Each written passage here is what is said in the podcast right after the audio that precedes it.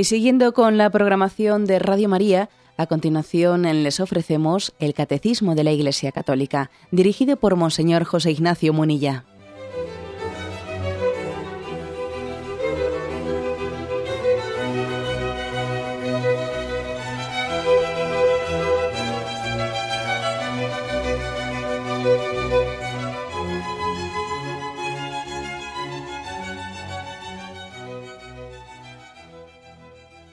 Cordial saludo a todos los oyentes de Radio María. Un día más, con la gracia del Señor, proseguimos el comentario del Catecismo de nuestra Madre la Iglesia. Estamos en el último de los apartados de la explicación del quinto mandamiento, el último apartado que tiene como título Evitar la guerra. Nos habíamos quedado en el punto 2314. Dice así, Toda acción bélica que tiende indiscriminadamente a la destrucción de ciudades enteras o de amplias regiones con sus habitantes es un crimen contra Dios y contra el hombre mismo, que hay que condenar con fuerza y sin vacilaciones. Un riesgo de la guerra moderna consiste en facilitar a los que poseen armas científicas, especialmente atómicas, biológicas o químicas, la ocasión de cometer semejantes crímenes. Bueno, pues eh, un primer comentario eh, sobre este punto que ya habíamos introducido de alguna forma ¿no? en puntos anteriores, pero un primer comentario es el, hecho de que verdaderamente eh, quizás lo más grave de las guerras pues es el hecho de que sean indiscriminadas. Ya es una desgracia tremenda, ¿no? Una guerra, el hecho de que sean indiscriminadas todavía las hace más execrables, ¿no? El hecho de que no se persigan dentro de una guerra objetivos militares, sino que se persigan destrucciones masivas. Pues como ocurrió eh, en la Segunda Guerra Mundial con bombardeos masivos a las ciudades, los bombardeos de las capitales, eh, intentando ganar las, guerras no con objetivos militares, sino desgastando a los gobiernos con, con un dolor provocado a la población, hasta el punto de que ese dolor que se provoca a la población civil pues sea un clamor y ante el cual el gobierno no tenga más remedio que pues que ceder y, rendirse. Es una estrategia por presión. ¿eh? Es como si uno tuviese, si se me permite este ejemplo, es como si uno tuviese una enemistad con un vecino y dijese, vamos a ver, yo cómo hago, cómo hago para, para que éste eh, pues ceda, ¿no? Pues voy a, voy, a, empezar a meterme con sus hijos y les hago la vida imposible a sus hijos en el colegio ¿no? y les pego palizas, tal. O lo voy a visitar a sus padres, a sus padres ancianos, y allí les hago la, vida imposible. Y, pero hombre, pero, pero ¿cómo puedes hacer eso, no? Ya bastante desgracia es que tengas una enemistad con tu vecino para que todavía intentes vencerle atormentando a sus hijos o a sus padres o a sus nietos, ¿no? Bueno, es un, ejemplo que se me ocurre, ¿eh? pero este ejemplo sirve, ¿eh? sirve para entender por qué todavía ¿eh? en, esta, en, este discernimiento que aquí nos ofrece la Iglesia todavía es más execrable que a la población civil se le haga, se le haga pagar, como se dice popularmente, el pato. Es totalmente execrable, ¿no?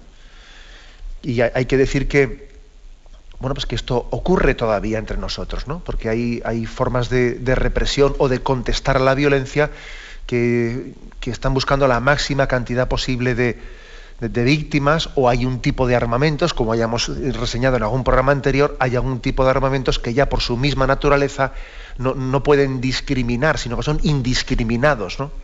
Por supuesto la bomba atómica, pero también armas químicas, etcétera, ¿no? Hay armamentos que no pueden buscar por su propia eh, pues, índole naturaleza, no van a buscar nunca un objetivo concreto militar, sino que van a hacer un daño indiscriminado. Por cierto que a mí una cosa que me, me llama la atención es la siguiente, ¿no? Eh, permitidme que cambie así de tercio y me remita a un pasaje bíblico del Antiguo Testamento, que a veces hay pasajes bíblicos que, que iluminan bastante las cosas, ¿no? Vamos al primer libro de Samuel, capítulo 17, y allí se ve el famoso episodio de David y de Goliat. Un episodio que muchas veces se suele mentar, ¿no? Se suele recurrir a él pues para hacer referencia a cómo la debilidad, Dios fue capaz de, hacer que la debilidad de, David saliese victoriosa ante el gigante Goliat, ¿no? Pero bueno, es que hay un, un pequeño detalle aquí, ¿no? Un detalle que se nos pasa desapercibido. El hecho de que estaba a punto de tener lugar la guerra entre los filisteos y los israelitas, iban a entrar todas las tropas en combate, y salió de las filas entre los filisteos un hombre, un gigante, aquel gigante Goliat, dice a partir del versículo 8, Goliat se plantó y gritó a las filas de los israelitas diciéndoles, ¿para qué habéis salido a poneros en orden de batalla? ¿Acaso no soy yo filisteo y vosotros servidores de Saúl? Escogeos un hombre y que baje contra mí. Si es capaz de pelear conmigo y me mata, seremos vuestros esclavos, pero si yo le venzo y le mato, seréis vosotros nuestros esclavos y nos serviréis. Y añadió, yo desafío hoy a las filas de Israel, etcétera, etcétera. ¿Por qué hago referencia a este texto? Bueno, porque digo yo que parece un poco más racional, un poco más racional que si tiene que haber una, forma violenta de dirimir una cuestión, porque no se han buscado formas pacíficas, bastante más racional parece, ¿no? Que se dirima eh, pues eligiendo una nación a un miembro y la otra a otro miembro y que lo diriman entre los dos, ¿no? O en todo caso un ejército contra un ejército, pero no todos contra todos. ¿Eh? un poco lo que dice aquí este punto 2314 del Catecismo, bueno, tiene detrás de ellos. Sí que ha existido en la historia de la humanidad algunos casos en los que las guerras se han dirimido pues no entre ejércitos, sino entre, entre luchadores, ¿no? Una, una, nación elige un luchador, otra elige otro luchador, y en, y en una lucha entre ellos dos se dirime, y todo el mundo asume el resultado de esa lucha. A otro nivel sería lo que ocurre entre los ejércitos, ¿no? Pero desde luego, lo que es demencial, ¿eh? lo que es demencial es que encima que tenemos la desgracia, ¿no? La desgracia de, de habernos entrado en un conflicto armado, todavía encima que ese conflicto se desarrolle sin, una, mínima racionalidad. ¿eh? Por eso la última frase de, esta, eh, de este punto dice, hace referencia al riesgo de que se facilite a los que poseen armas científicas, especialmente atómicas, biológicas, químicas, la ocasión de cometer crímenes semejantes. Por cierto, que ayer, que ayer hice una referencia a, lo que supuso la, utilización de la bomba atómica en primer lugar eh, pues en, la Segunda Guerra Mundial, ¿no? pues en aquellas dos poblaciones japonesas, Hiroshima y Nagasaki. Y luego pues una, una, oyente hizo después una llamada terminado el programa, una religiosa eh, que da testimonio de que su congregación religiosa allí, eh, en aquellos lugares donde la bomba atómica cayó, eh, pues llevan adelante la asistencia a todavía afectados de aquella, aquella bomba atómica que después en su radiación todavía generaciones posteriores todavía tiene sin superar plenamente los efectos de, aquella aquellas dos bombas atómicas. Y contaba esta religiosa en su testimonio que precisamente una de las fundaciones está pagada con los bienes, con los bienes personales de uno de los militares británicos de altos mandos, uno de los altos mandos militares británicos que iba en el avión que lanzó la bomba atómica. ¿eh? Aquel militar eh, le impactó tanto no haber sido también él, él un instrumento de haber utilizado la bomba atómica y haber matado a, decenas de miles de personas y haber dejado a otras decenas de miles heridas y con gravísimos trastornos para el resto de su vida y, para generaciones posteriores. ¿eh? que donó sus, sus, bienes personales para crear una fundación de asistencia a los damnificados. Es, un testimonio, también todo hay que decirlo. ¿no? No únicamente subrayemos el mal, veamos también la capacidad del hombre de arrepentirse y de reparar, que es muy, muy, muy, hermoso, muy importante, ¿no? la capacidad que tenemos de reparar. Bien, pues esto es lo que hace referencia al punto 2314. Vamos a avanzar un poco más. ¿eh? Vamos a avanzar, vamos a intentar, si es posible, concluir hoy eh, este quinto mandamiento. El siguiente punto, 2315. La acumulación de armas es para muchos como una manera paradójica de apartar de la guerra a posibles adversarios. Ven en ella el más eficaz, eficaz de los medios para asegurar la paz entre las naciones. Este procedimiento de disuasión merece severas reservas morales. La carrera de armamentos no asegura la paz, en lugar de eliminar las causas de guerra, corre el riesgo de agravarlas. La inversión de riquezas fabulosas en la fabricación de armas, siempre más modernas, impide la ayuda a los pueblos indigentes y obstaculiza su desarrollo. El exceso de armamento multiplica las razones de conflictos y aumenta el riesgo de contagio. Bueno, como veis, otro punto que también, qué, catecismo tenemos tan realista, ¿no? Y qué capacidad tiene la doctrina católica de iluminar la realidad. Yo creo que dos cosas principalmente se dicen en este, en este punto del catecismo. En primer lugar, mm, bueno, pues que eso de que el, si quieres que haya mm, un equilibrio, o sea, si quieres que haya paz, tienes que poner un equilibrio de fuerzas, ¿no? El famoso refrán ese que un día comentamos, si vis pacem eh, para bellum, ¿eh? si quieres la paz, prepara la guerra, ¿no? Si quieres que, que, nadie te agreda, tú tienes que ser fuerte, porque si te ven débil, te agrederán. ¿Eh? Y entonces, y, esto qué supone? Claro, tú piensas eso y el otro también piensa lo mismo. Y entonces los dos al mismo tiempo a rearmarse. Tengo que ser fuerte para que el otro no me ataque. Y el otro dice al mismo tiempo, tengo que ser fuerte para que no me ataque, ¿no? Como un chiste que me acuerdo que había un chiste de Forges, que comenzaba, comenzaba, era un chiste que se publicó un 1 de agosto, cuando comenzaba la operación salida, ¿no? Y se temían atascos y cosas. Y se veía una ciudad, pues todavía de noche, sin haber amanecido, y, desde, y desde distintos pisos de un gran edificio, de un rascacielos, salían, eh, como esos bocadillos que salen, salían eh, frases que se estaban pronunciando en cada una de las casas, y decía un vecino del, del primer piso, como todavía estarán todos dormidos, madrugamos nosotros y así no nos coge el, el atasco. Y lo mismo decía el del segundo, y lo mismo decía el del cuarto y el del octavo. Todos decían, vamos a madrugar y así no nos coge el atasco. Salían todos a las 5 de la mañana y a todos les cogía el atasco. Bueno, pues ese chiste a mí me recuerda un poco a esto, a esto de, de prepara, eh, reármate para que así no te agredan. Todo el mundo piensa lo mismo y claro, y al final eso no es ninguna solución. Lo, que es es una desgracia, claro. ¿eh? Eso es una lógica del miedo a ver si somos capaces de evitar la guerra con la lógica del miedo. Pero sin embargo, la guerra solamente se, evita con la lógica de la racionalidad. Aparte que lo de la lógica del miedo acaba teniendo un fallo. Luego viene un loco, siempre hay algún loco por ahí, y monta el lío. Y con todo el potencial armamentístico que se ha acumulado, vas a ver tú la que se organiza. La única manera de vencer esta lógica del miedo y del temor es con, otra lógica, que es eliminar las causas que provocan las guerras, ¿no?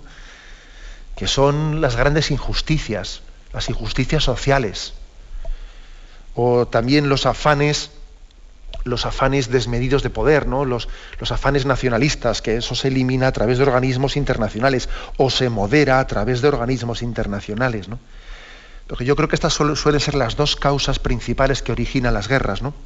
O bien las, injusticias, las pobrezas, o bien, por otra parte, los afanes nacionalistas. ¿Eh? Suelen ser las dos causas principales, ¿no? o las pobrezas o los afanes nacionalistas. ¿no? Los afanes nacionalistas se moderan a través de organismos internacionales y las pobrezas, lógicamente, se, tienen que sanar a través de planes de desarrollo. Es mucho mejor invertir en planes de desarrollo de los países pobres que no en guerras armamentistas. Es mucho mejor, ¿no? Esta es la, lógica distinta. ¿no? Esta es la primera afirmación que hace el catecismo en el punto 2315. Pero luego también habla, habla de otra, otra, otro punto aquí. El punto de que, claro, estas guerras armamentistas, ¿no? estas guerras de armamento, que se justifican porque hay que tener un equilibrio para que así no nos agredamos unos a otros, ¿no? Y hay que ser fuerte para que así no te ataquen, etcétera. Estas guerras provocan también, son causa, son causa de que no se ayude a los pueblos indigentes. Es un escándalo, ¿eh? es un escándalo lo que el mundo gasta en armas. Voy a dar únicamente un par de datos, que, que, son impresionantes. ¿no? Más o menos, es difícil saberlo con exactitud, ¿eh? pero más o menos el gasto armamentístico anual del mundo puede estar en torno a 843.000 millones de euros. 843.000 millones de euros, o algo más. ¿eh? Porque yo he consultado unas cuantas fuentes y según alguna puede haber algún, algún más o algún menos, pero bueno, por ahí va la cosa. ¿eh?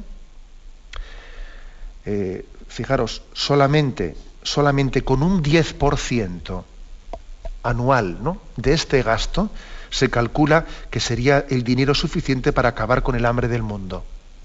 Un 10% del gasto militar. Claro, dice uno, madre mía, pero, pero ¿cómo es posible, no? ¿Cómo es posible que nos veamos enfrascados en esta, en esta guerra de armamentos? Eh, ¿Y cómo es posible que haya tantísimos estados en los que eh, el gasto de armamento o militar sea muy superior al gasto de educación, no digamos nada al gasto de asistencia social, etcétera, eso es un escándalo. Es un escándalo, ¿no? El 10% del gasto militar del mundo sería suficiente para acabar con el hambre del mundo. Más datos, a mí otros datos especialmente, y es que el 47% del gasto mundial de, militar del mundo, pues eh, corre a cargo de Estados Unidos. Casi el 50% del gasto militar del mundo corre a cargo de Estados Unidos. También eso es otra, eh, otra llamada de atención a la conciencia mundial, ¿no? Que haya una nación pues tan poderosamente militar que lógicamente cree eh, pues que tenga una responsabilidad tan grande con respecto al resto del mundo y que tengamos que preguntarle ¿qué, haces de, de, esa gran responsabilidad que tienes, ¿no? O qué, tipo de política internacional estás de alguna manera eh, introduciendo en el resto del mundo.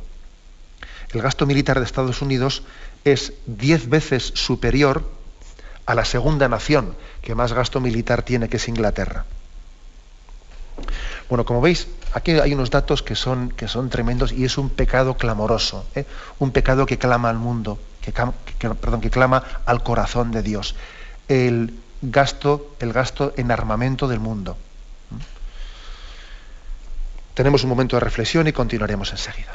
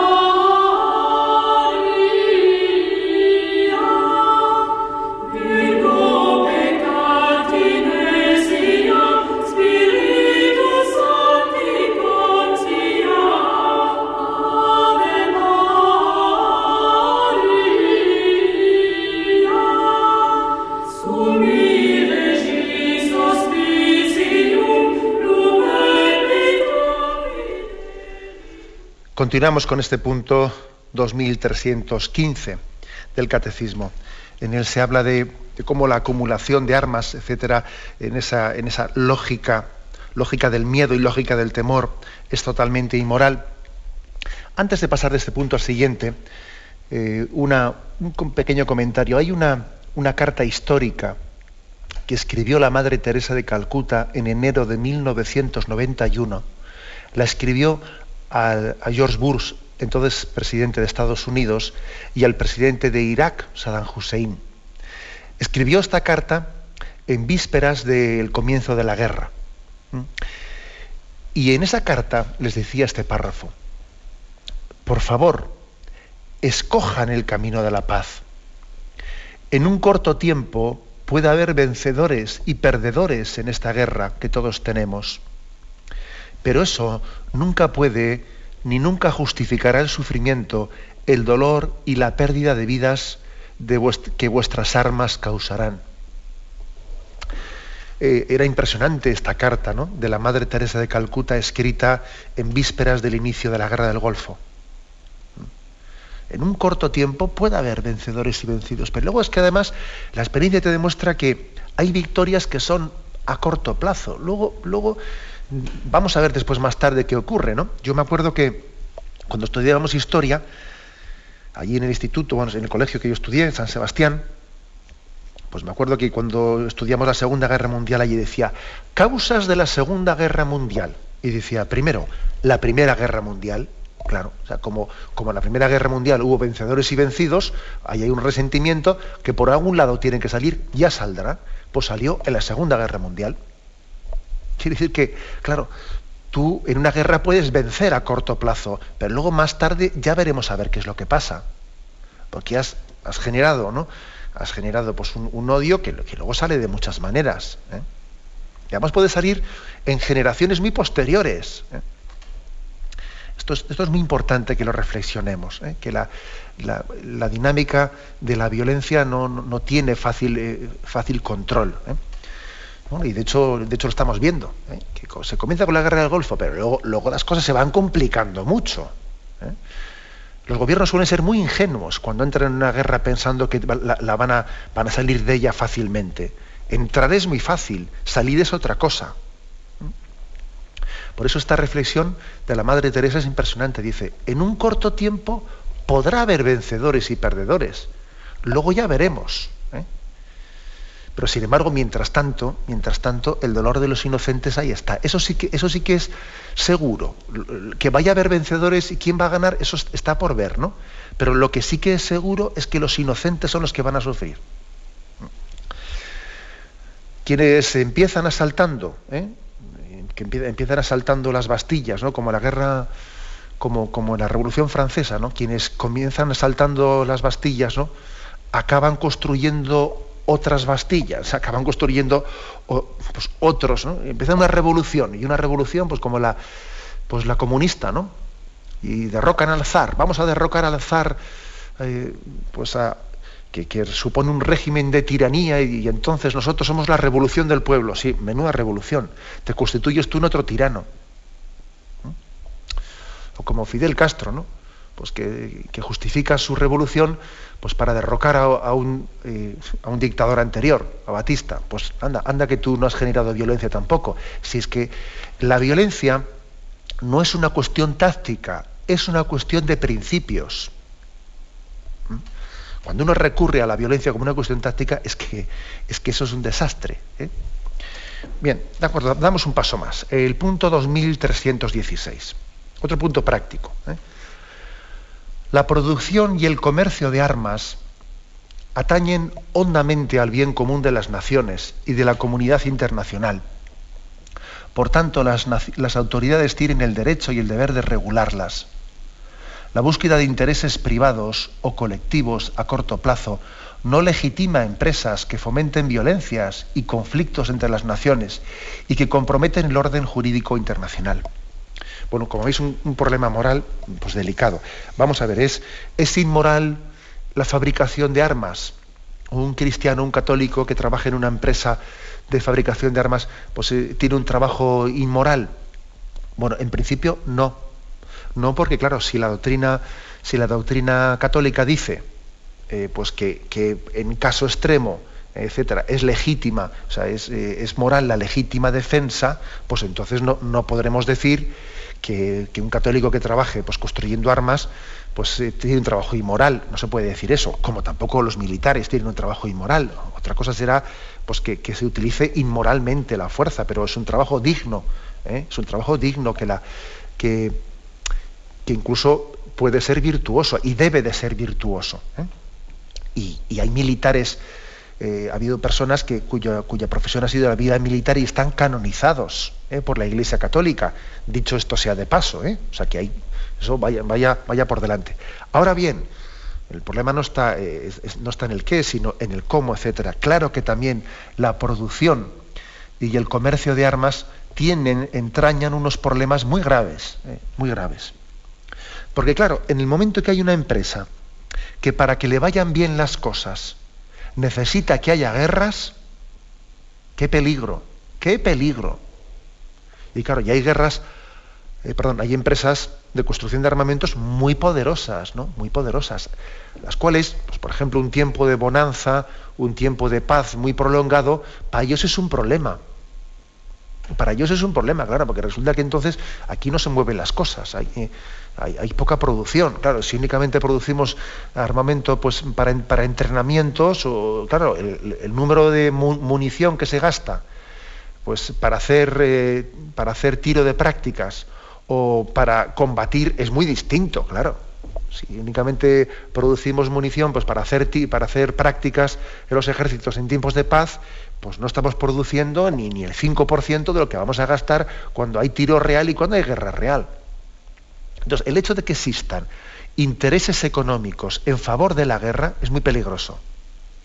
Es muy peligroso, porque eso es una gran tentación, ¿no? Es la tentación de que, eh, por ejemplo, cuando no vendemos lo que quisiéramos vender, está el mercado muy parado, hay pocas guerras, entonces, ¿qué hacemos? Venga, pues a vender los armamentos, en vez de a los gobiernos, pues a vendérselos a, pues a guerrillas y hacer comercio negro de armamento porque el caso es dar salida a lo que producimos, eso, es una tentación muy grande.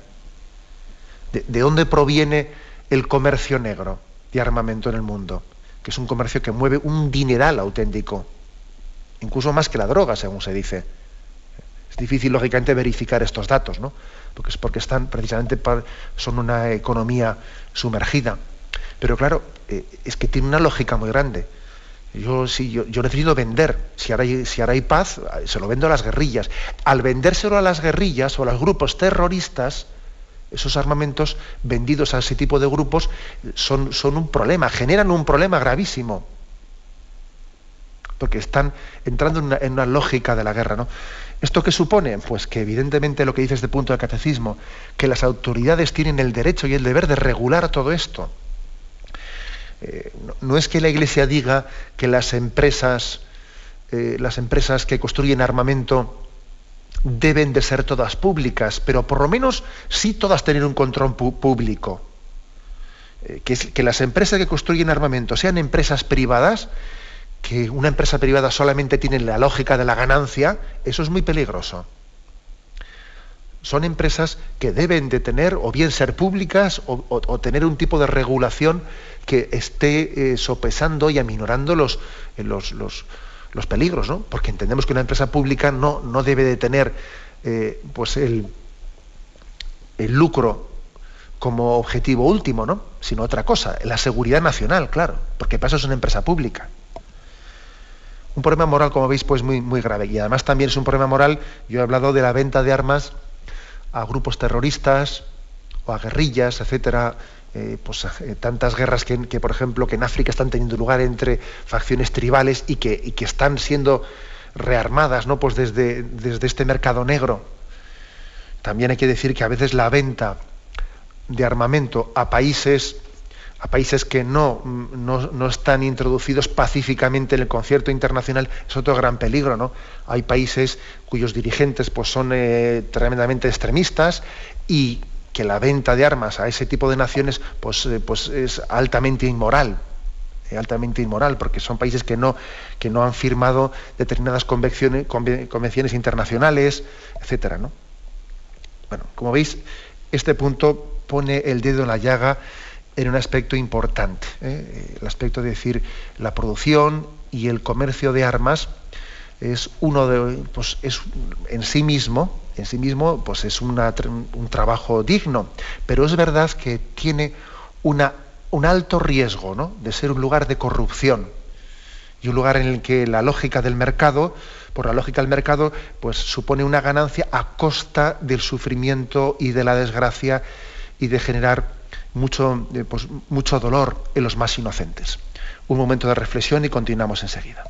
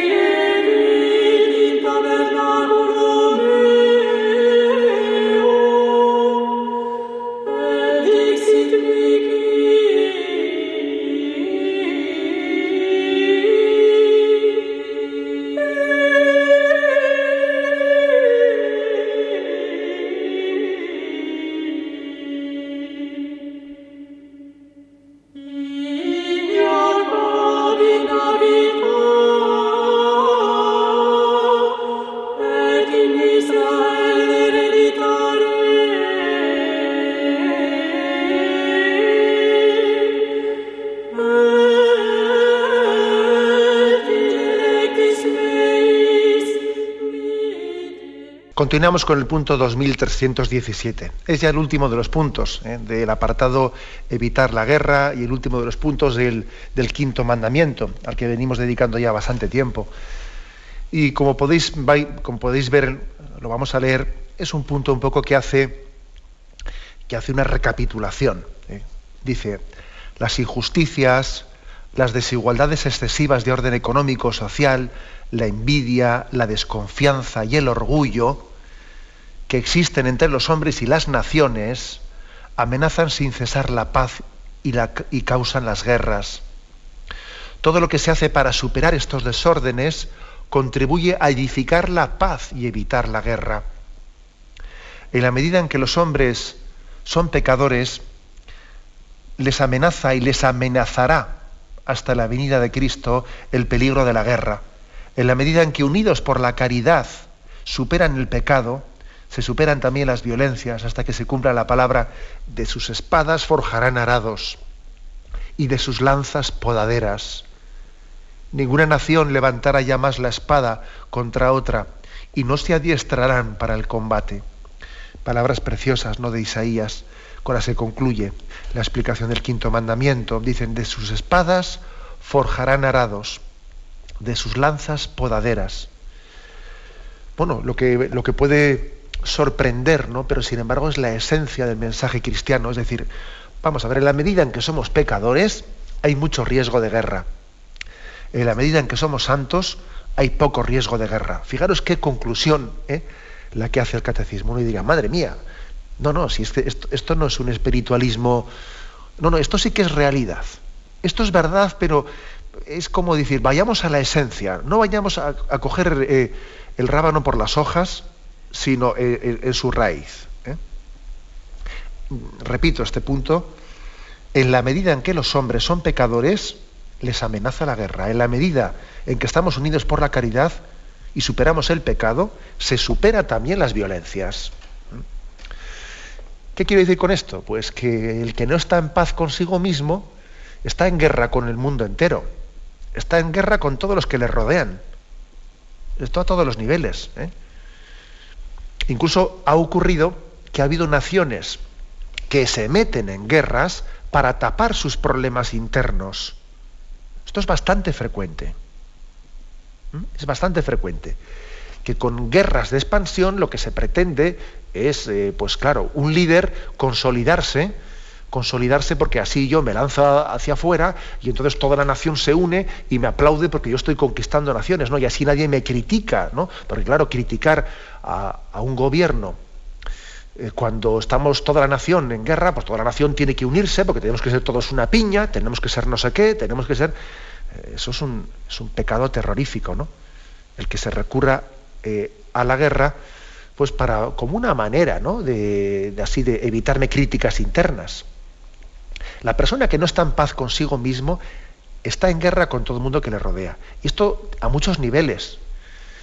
Si no estamos en paz con nosotros mismos, en la familia, eh, pues estamos sembrando un clima verdaderamente violento y tormentoso.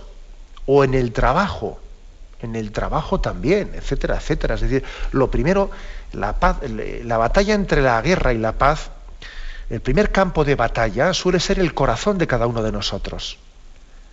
Ese es el primer campo de batalla. ¿no? Aquí se habla mucho de que eh, la guerra tiene lugar por tierra, por mar y por aire, ya, y por, y por las conciencias de cada uno también. Es el, es el cuarto campo de batalla que yo diría que es el primero y el fundamental, y de ahí parte todo.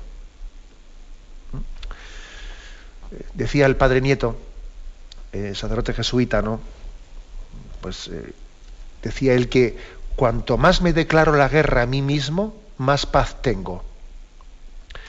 La paz también, nosotros, nosotros creemos que la guerra, la guerra hay que declarársela a uno mismo, a, mi propio pecado, a mi propia tentación. Cuando nosotros, cuando nosotros no identificamos bien el enemigo, luchamos contra quien no debemos. Porque el enemigo es Satanás. ¿eh? El enemigo es Satanás. Nosotros siempre tenemos el, el peligro de, de, intentar hacer una visión totalmente simplista, ¿no? De que este es el bueno, este es el malo. Pues mira, el, bueno es Bush, el malo es el Hussein, o al revés, ¿no? O estos, o los palestinos, o los israelitas. Y este es el bueno, y este es el malo. Que no, que no, por Dios. Que, que eso es una ridiculez.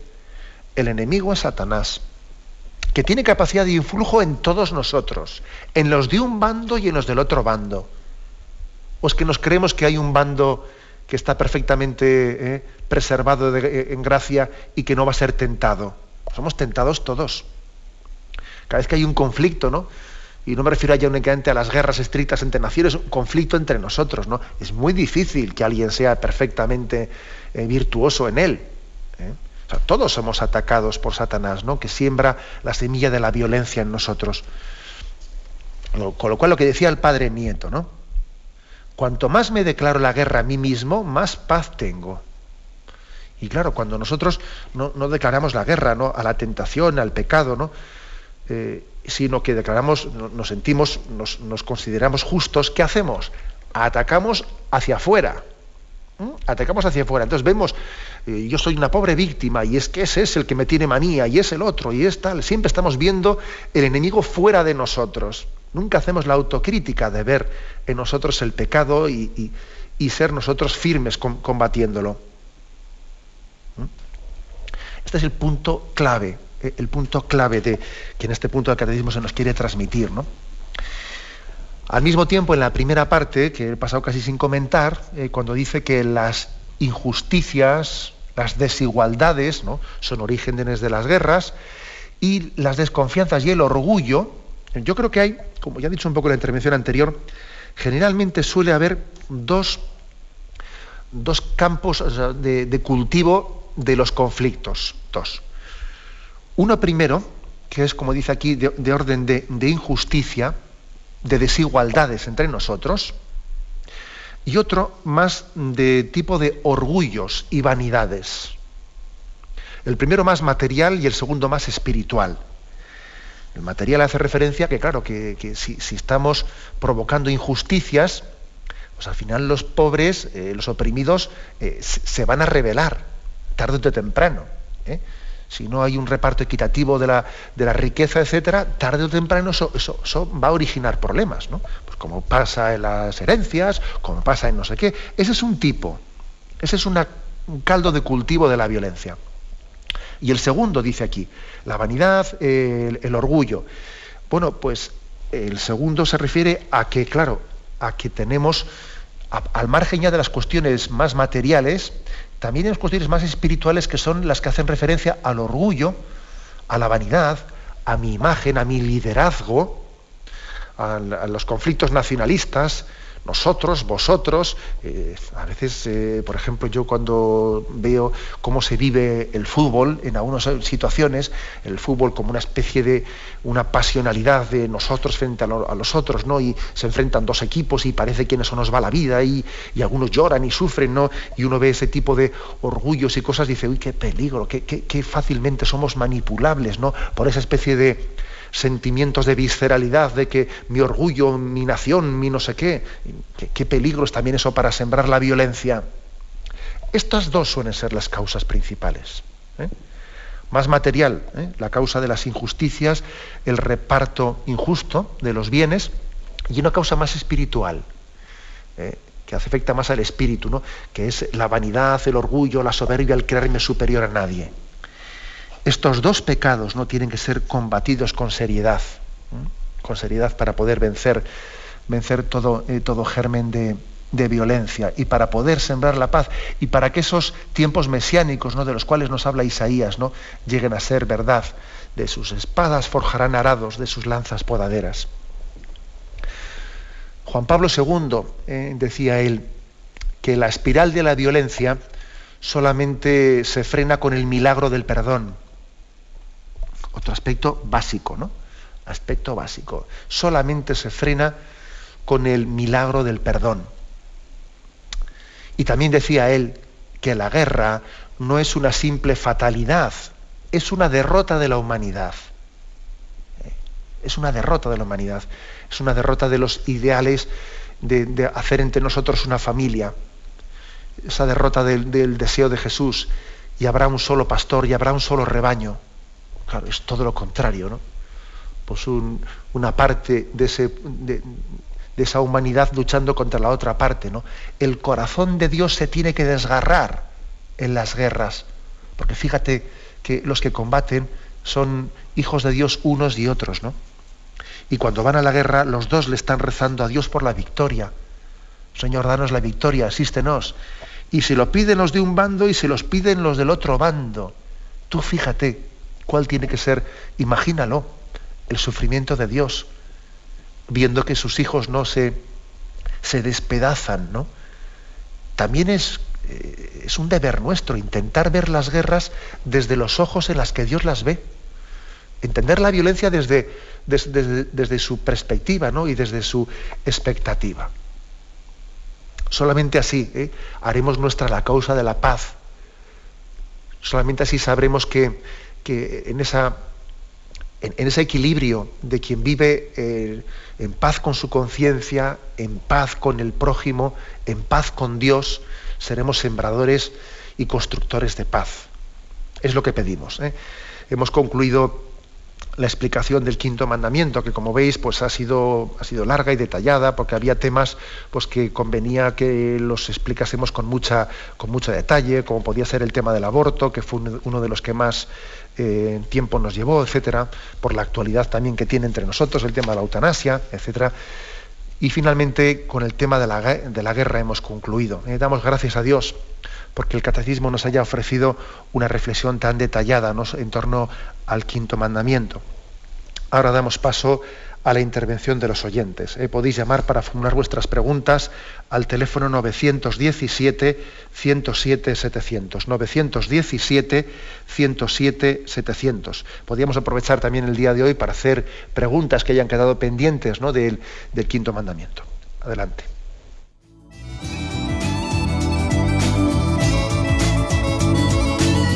¿Le gustaría tener sus programas favoritos de Radio María en CD o DVD? Ahora es posible.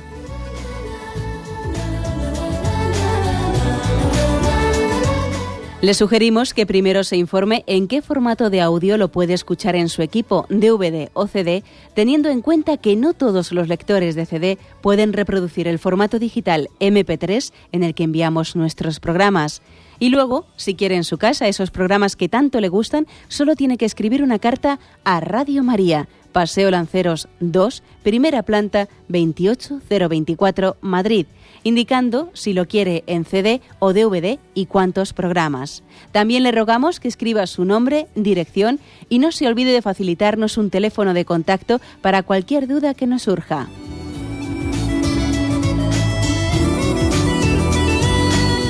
Radio María, más cerca de usted.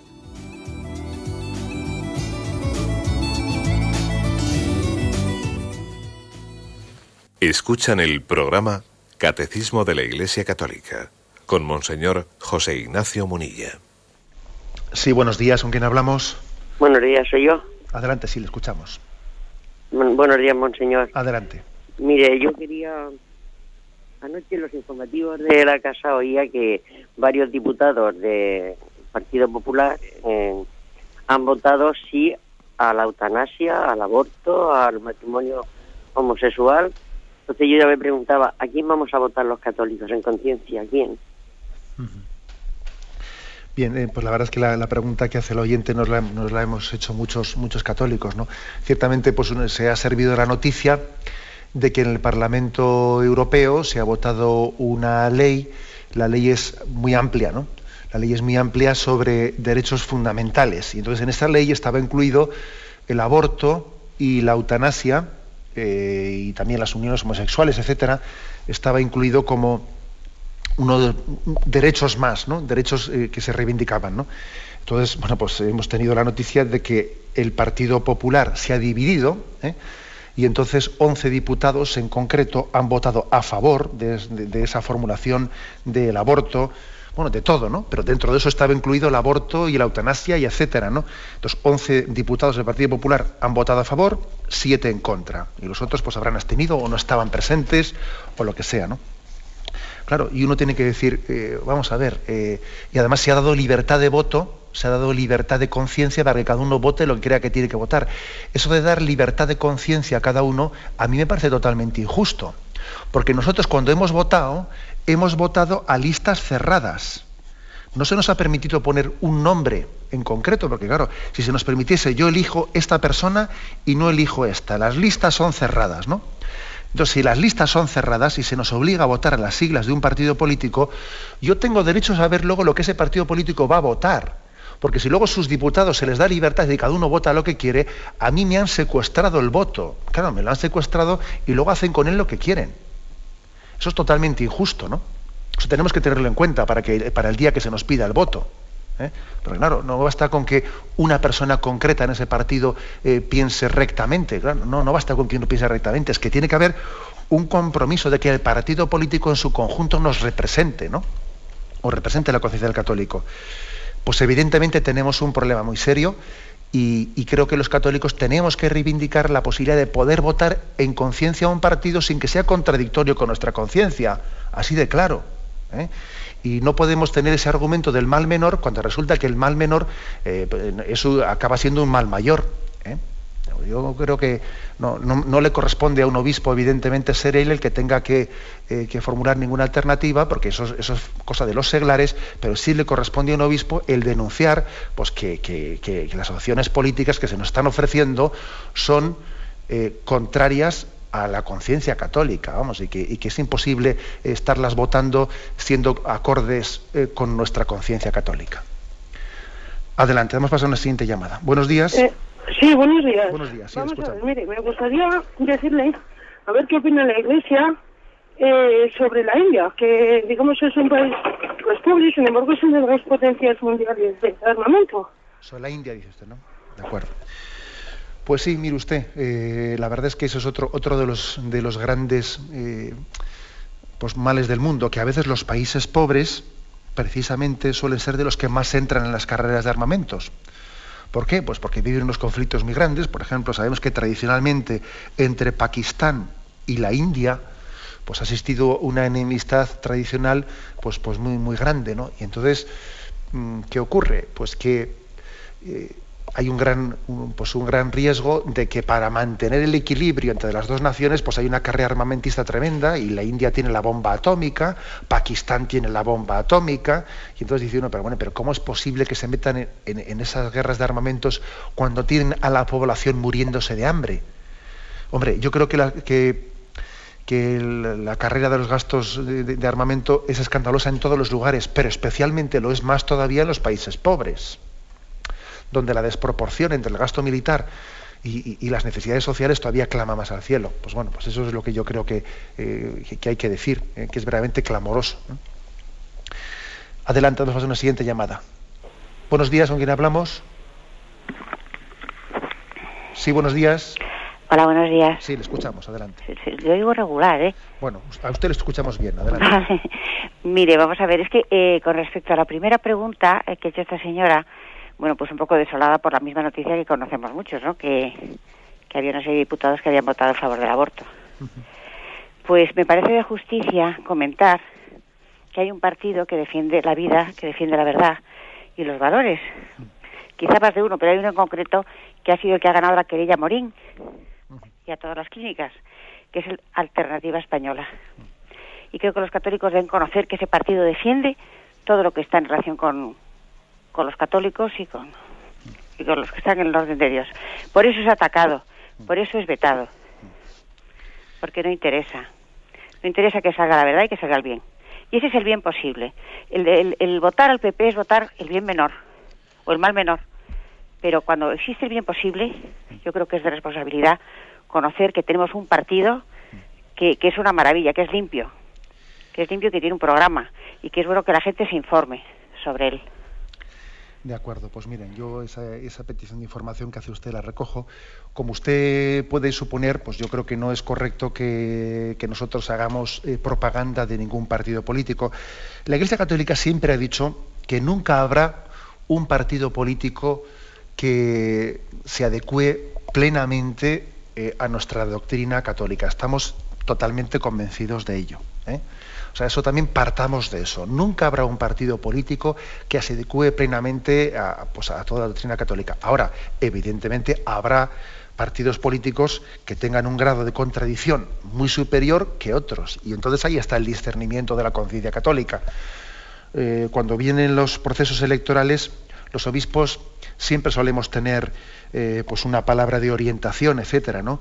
Y, bueno, pues, pues lógicamente un tipo de orientación es la que yo más o menos he dado, pero lógicamente lo que los obispos no harán, porque está fuera de su, eh, pues quizás de la prudencia, de cómo guiar eh, la iluminación de la conciencia moral de los católicos, lo que difícilmente los obispos van a hacer es pues recomendar el voto a un partido concreto. Es más fácil que la orientación moral de los obispos hable de qué es lo que no se debe de hacer que en concreto qué se debe de elegir. Explico, es más fácil ¿eh? que nosotros orientemos desde, desde dónde están las incompatibilidades, ¿no? Eh, a en concreto entonces qué debe de elegirse. Eso, lógicamente, eh, pues debe de ser el seglar el que haga ese discernimiento. Por eso, bueno, lo que, lo que el oyente ha, dicho de que él pide que la gente se informe, pues muy bien, me parece bien que se informe, ¿no? Pero también entender al oyente pues que no será prudente que en la radio nosotros hagamos propaganda de un partido político.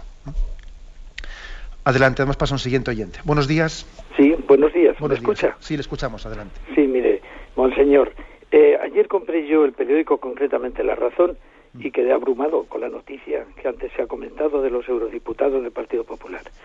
Por la noche oí en televisión, en Intereconomía, el programa El Gato al Agua, y salió concretamente un eurodiputado, el señor Vidal Cuadras, desmintiendo totalmente la noticia. Leyó un comunicado de lo que habían votado y para nada estaba a favor ni del matrimonio gay, ni de la eutanasia, ni del aborto. ¿Cómo es posible que en el mismo día se contradigan de este modo? Pues de acuerdo, lógicamente yo desconozco, eh, desconozco ese tema y tendrá que ser aclarado pero también tendrán que aclararnos por qué 11 han votado a favor y 7 eh, han votado en contra. Es decir, si resulta que no se ha dicho nada de eso, también que nos expliquen por qué se han contradecido votando cosas contrarias, ¿no? Porque lo que en la prensa se nos decía era que, creo que recordar que era el punto 63 y 64 de esa Declaración de Derechos Humanos, pues eh, introducía el aborto y eh, el aborto y la eutanasia, etcétera, como unos derechos más. Lógicamente yo no me he leído, no me he leído pues el texto que se votó.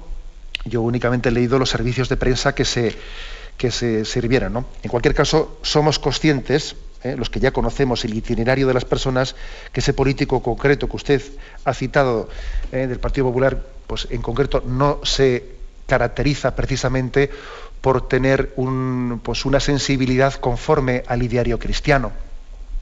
O sea, yo creo que en temas de aborto y en otros temas, ese político en concreto, pues ya se ha manifestado como bastante disidente eh, de muchos principios de la moralidad cristiana y católica. Vamos a ser claros.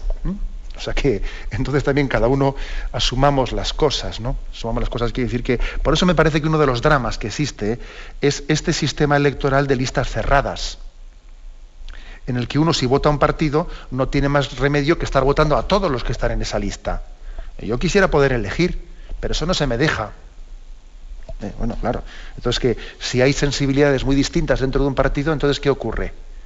Bueno, pues entonces eh, eh, eso nos, crea un conflicto un conflicto que, o se cambia el sistema electoral y hay listas abiertas o no tenemos más remedio que para actuar en conciencia pues buscar, buscar alternativas en las que no existan ese tipo de contradicciones internas, claro. Bien, tenemos el tiempo cumplido. Como otras, otras ocasiones, cuando hemos eh, terminado pues, un capítulo importante, pues hemos dedicado un programa entero a responder a llamadas, inquietudes de, los oyentes. Yo os, mm, eh, reservaríamos el siguiente día, el, lunes en concreto, el lunes reservaremos el programa monográfico para atender a preguntas sobre el quinto mandamiento. Pero sobre el quinto mandamiento. Yo os pediría que, nos ciñésemos en ese programa, que tuviésemos la ocasión de aclarar conceptos que en el quinto mandamiento no hayan quedado claros, que seamos eh, escuetos en las preguntas y el lunes reservaremos para aclaración de dudas. Me despido con la bendición de Dios Todopoderoso, Padre, Hijo y Espíritu Santo. Alabado sea Jesucristo.